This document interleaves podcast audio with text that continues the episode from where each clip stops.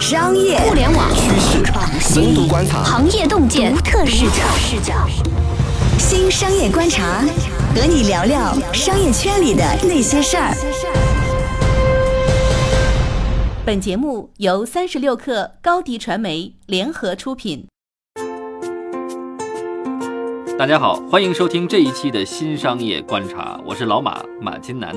我是三十六克的深度报道主编杨轩。嗯，轩轩，马上就双十一了哈，那么、呃肯定你购物车里边是不是积攒了好多等待消费的产品？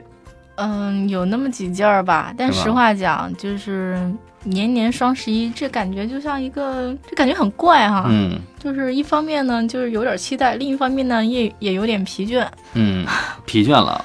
对于女人来说，购物是最美好的一种生活状态嘛？怎么会疲倦呢？买太多年了，真的有点不知道该买什么，就是购物热情没有那么高涨，就是消费升级。然后其实嗯我反而现在觉得线下的购物体验很好，嗯，就是你看到那个真实的商品，你快速的就当场就去做决策。嗯实话讲，那个双十一啊，就是，嗯，因为我们已经双十一了好多好多年了。嗯那双十一，然后当天熬夜，然后去守着那东西，然后下单，然后嗯一般来讲，最开始你下单还下不了，嗯就是这个整体，而且那个经常一抢就断货，尤其是像优衣库那种，嗯抢不到货，然后抢完货之后呢，因为担心，就是大家一般双十一买的都还是衣服嘛，因为嗯只有衣服真的有五折折扣。对。买完之后试一堆，然后就觉得呃不合适要退货，嗯然后等发货要等很久，退货也要等很久。嗯这整个体验啊，虽然每年都在改善，嗯，但实话讲，我觉得渐渐就有点而且就是你还要算那个券儿是吧？那优惠力度你还要计算一下是不是优惠，优惠到多少，对吧？而且有的券儿还不能通用，是吧？很麻烦，有很多障碍，是吧？对今年的玩法是有点复杂，什么。嗯红包翻倍，什么嗯下定金，就这种东西，我就觉得啊、天哪，智商有点不太够用了。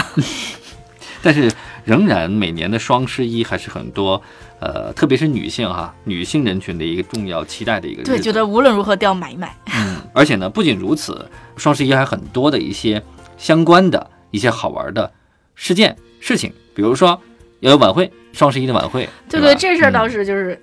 算是每年的新鲜事儿。其实嗯第一期晚会的时候，我当时在，因为我其实看了很多的双十一当晚的那种现场，嗯都一般都在去了很多年的杭州，然后嗯前年是在北京。嗯就我当时就看着那个马云、赵薇，就是从我的身边就是这样走过去的。今年还有个电影嘛，《攻守道》，对吧？嗯，对，呃你会发现说，其实阿里巴巴的心思啊，其实越来越从电商向娱乐那娱乐去转，对。因为娱乐有话题性。娱乐不只有话题性，嗯。娱乐还有钱。其实我觉得像马云，无论说他去唱歌也好，什么他最近什么跟王菲一起唱歌，嗯。然后跟李连杰的那个电影，嗯。其实我觉得马云爸爸不是在玩票，嗯，是真的阿里的整个重心，就比如说阿里影业、对，阿里大文娱，这东西越来越重要。嗯。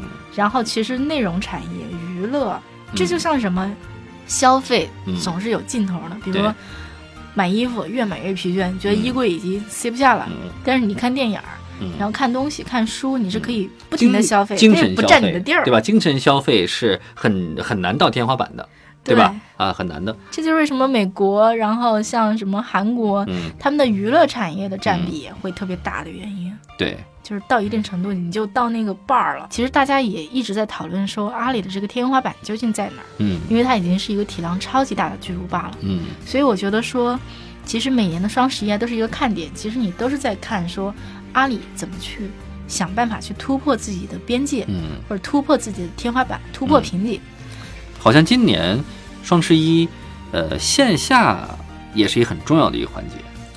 对，就是其实啊，其实我们整体的，我觉得每年去看双十一，你都嗯可以看见说他今年在新推什么，你都能看到他的那种努力。比如说，嗯我记得大概好多年前，大概三四年前，嗯那个时候他们当时阿里跟银泰有合作。嗯那我真的去到银泰的店里，会发现说，诶，嗯其实线下就是支付宝，它可能是在柜台结账的时候，嗯它有一个合作。嗯但是同时呢，微信支付它会在那个具体的商家的店里，嗯它会摆一个自己的码，嗯然后店家会请你扫他的微信码，然后就关注他的微信公号。嗯，其实当时线下的竞争基本上是这样，对，但是我觉得那个时候还是一个挺初级的竞争。嗯你作为消费者你也没有说支持的商家嗯很多，而且你去问店员，店员也没有很热情。嗯，今年可能会有哪些变化呢？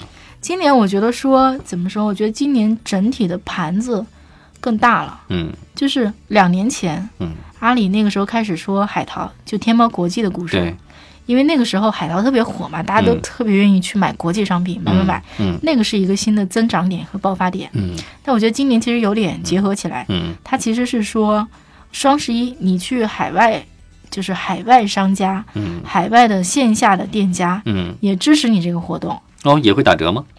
嗯、你去用支付宝。然后应该是有折扣，但是这嗯折扣就不会像五折这么疯狂，这是我猜的啊。嗯因为其实现在，比如说，因为我刚去了一趟日本，嗯你去看那个支付宝，它其实已经跟有一些店家合作，比如它跟 Lawson，嗯然后它跟那个呃有的药妆店，嗯然后它跟比如无印良品，嗯嗯你都可以在支付宝里面也领那个优惠券儿。嗯领完券儿之后，我在无印良品里面买了把伞，嗯 然后那个掏出那个支付宝的那个码，人家一扫，咵一下就很快就嗯，付完了。哦，嗯，嗯，我觉得他那感觉更像是在推广支付宝，而不是说它是一个跟购物相关的一个一个打折的一个事情。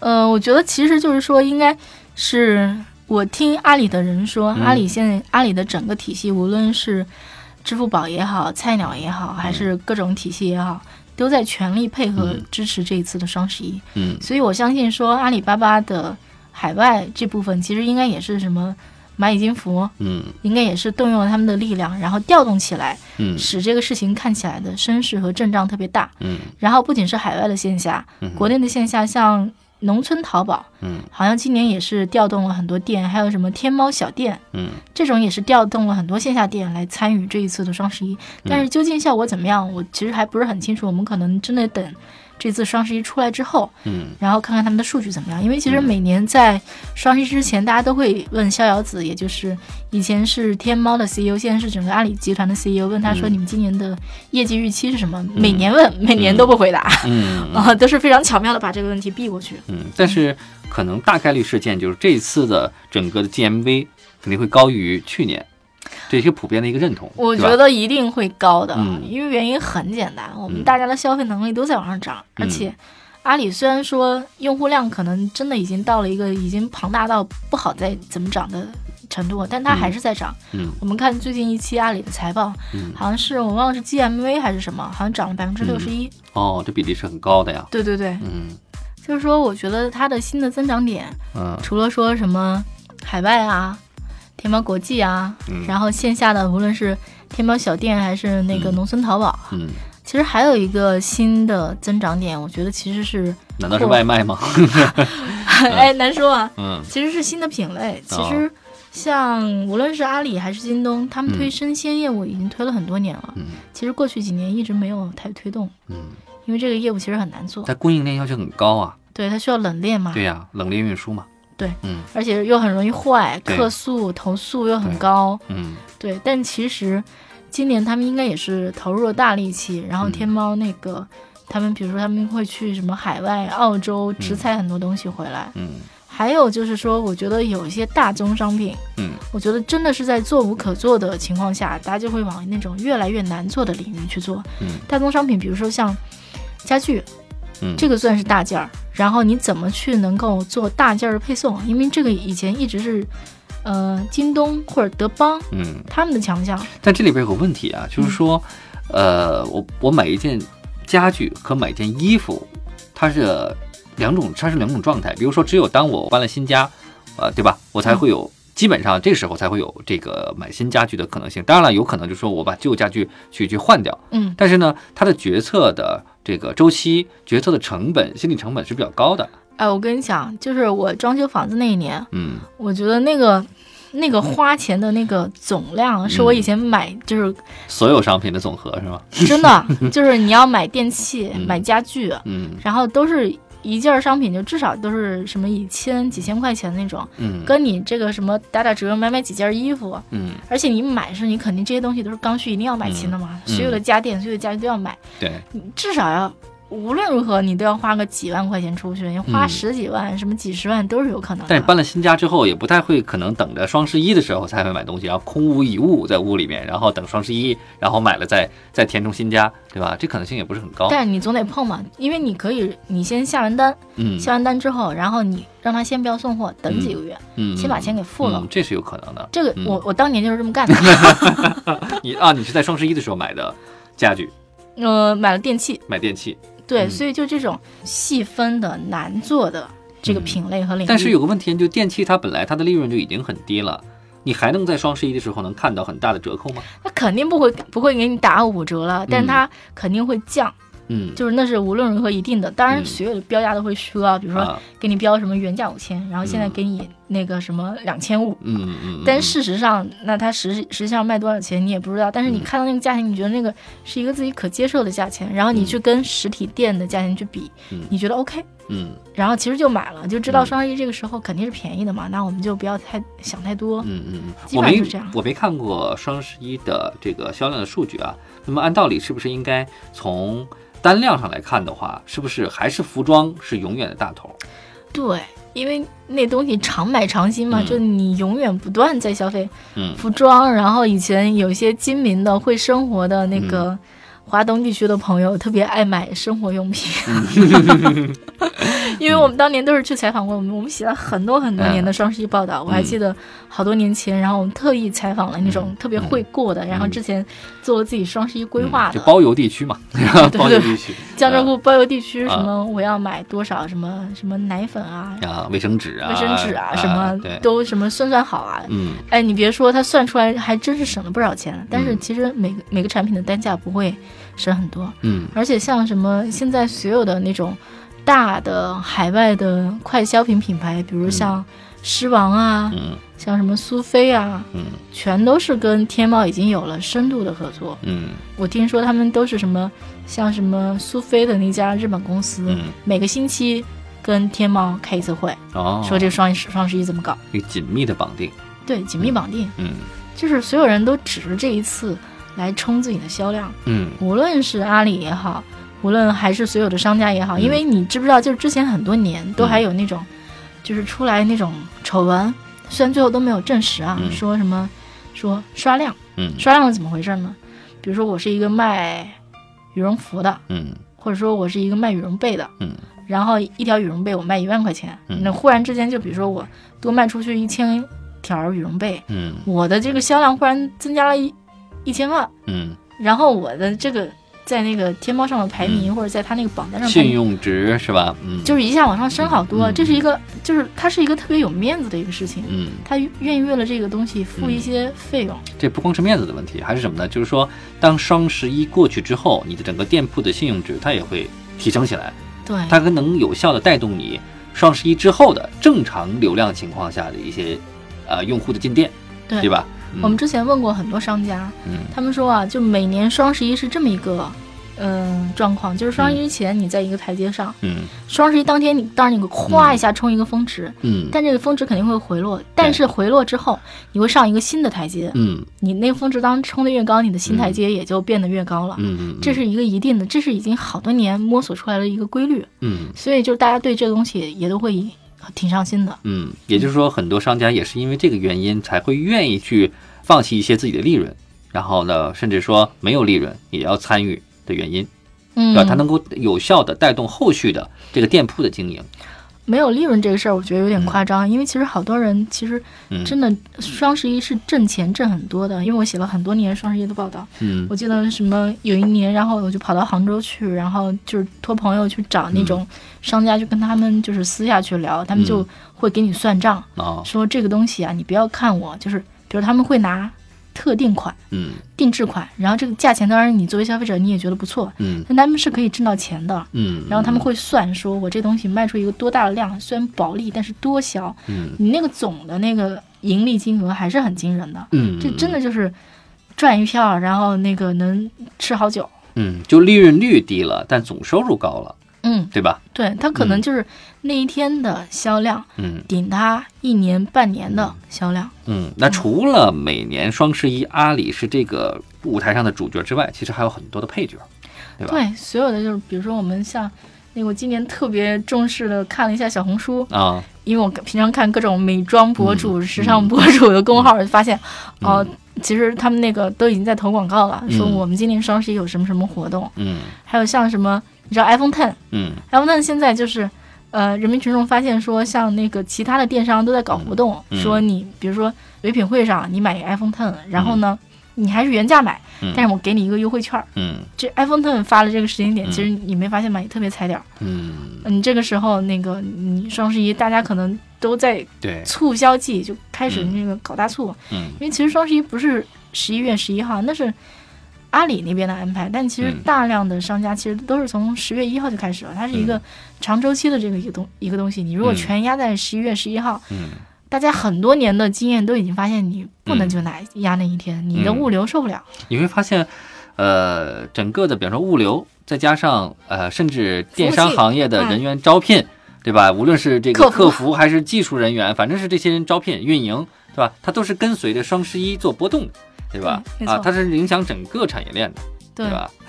包括你像你说的，特别是特有意思啊！我就听到你说，就关于 iPhone Ten，嗯，确实也是卡在了这么一个点儿，在双十一之前去呃这个上市，对吧？对而卡得很紧，对吧？然后这个不可能哪家在双十一之前没有新品，嗯那这个就是非常失策。对对对对，嗯，所以说双十一变成了呃每一个消费者的节日，也变成了商家的节日。而且实话讲，我觉得其实在这个节日里面，如果你嗯。跟不上趟的话，的确会有问题。嗯。因为我印象中有一年，然后双十一的时候，我当年去做的报道是去各个电商去看他们的物流，嗯。就说你物流能不能跟上，你怎么去 handle 这么大的一个订单量。嗯。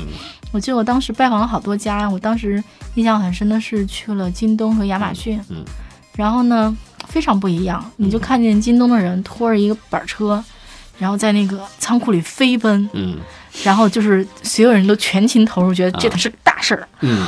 但是去亚马逊仓库修得非常好，井井有条，嗯然后所有人都是你知道那种去采访那种外企的高管，嗯很冷静的状态是吗？很冷静，嗯。外企的高管他的身体姿态都这样，他后仰着靠在椅背儿上，嗯，用一种非常酷的声音，是吧？告诉嗯。你说，我们都是非常有计划和规划的。嗯。我们认为这个东西不会超很多，嗯。什么我们没有很疯狂，嗯。但是你发现，当你不疯狂，你就会嗯。被中国的这个市场嗯。甩下来。嗯。那我觉得说，嗯，像无论是阿里也好，京东也好，还是是像现在什么小红书啊、嗯唯品会啊，所有的人嗯，都在往这上面扑，你不能说大家疯的没有道理。对，就是在一个话题爆发的时刻，如果你这个企业、你这个平台没有参与到话题里面去的话，你特别容易被消费者所淡忘，对吧？就想不起你来了。对，可能可能你就是关键时时点都不往上扑，那平常就更别提了。嗯我觉得可能是这样。其实国外也有类似双十一的节日啊，对吧？嗯，黑色星期五，对啊，是一样的，就是其实不是说中国才有这么一独创的一个一个一个节日，就购物的节日，国外是也是有的，对吧？总要有一个压抑了一年的这个出口，对吧？情绪的出口要在某一天通过消费的方式把它发泄出去，特别是女性，对吧？嗯，对，买买买还是很开心对，的。而且这个，时候双十一又是一个特别重要的日子，就是说女性去发现，对吧？男朋友、老公是不是真的重视自己的一个重要的时刻，验证真心的时刻到来了。我感觉你好像很有生活，被验证了很多次，是吗？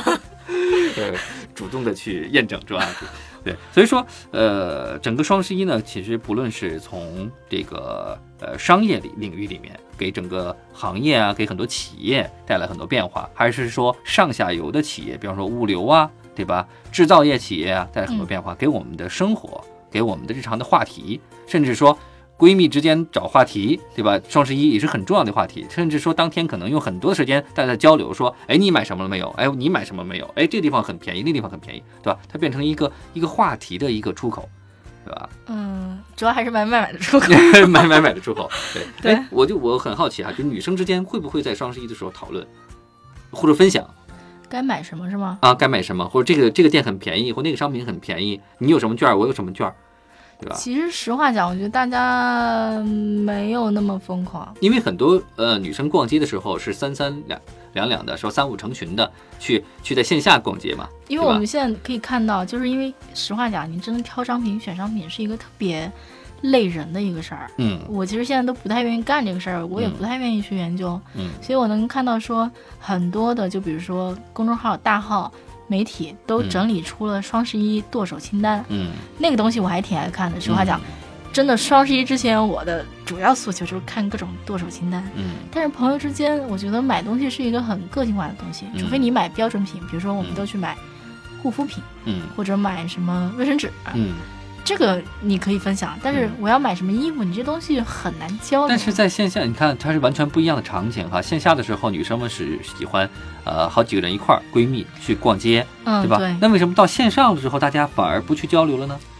因为你很难在线上试一件衣服，然后问他说：“哎，这东西好不好看？”嗯，这可能有点难。也许当有一天技术进步了，虚拟现实，对吧？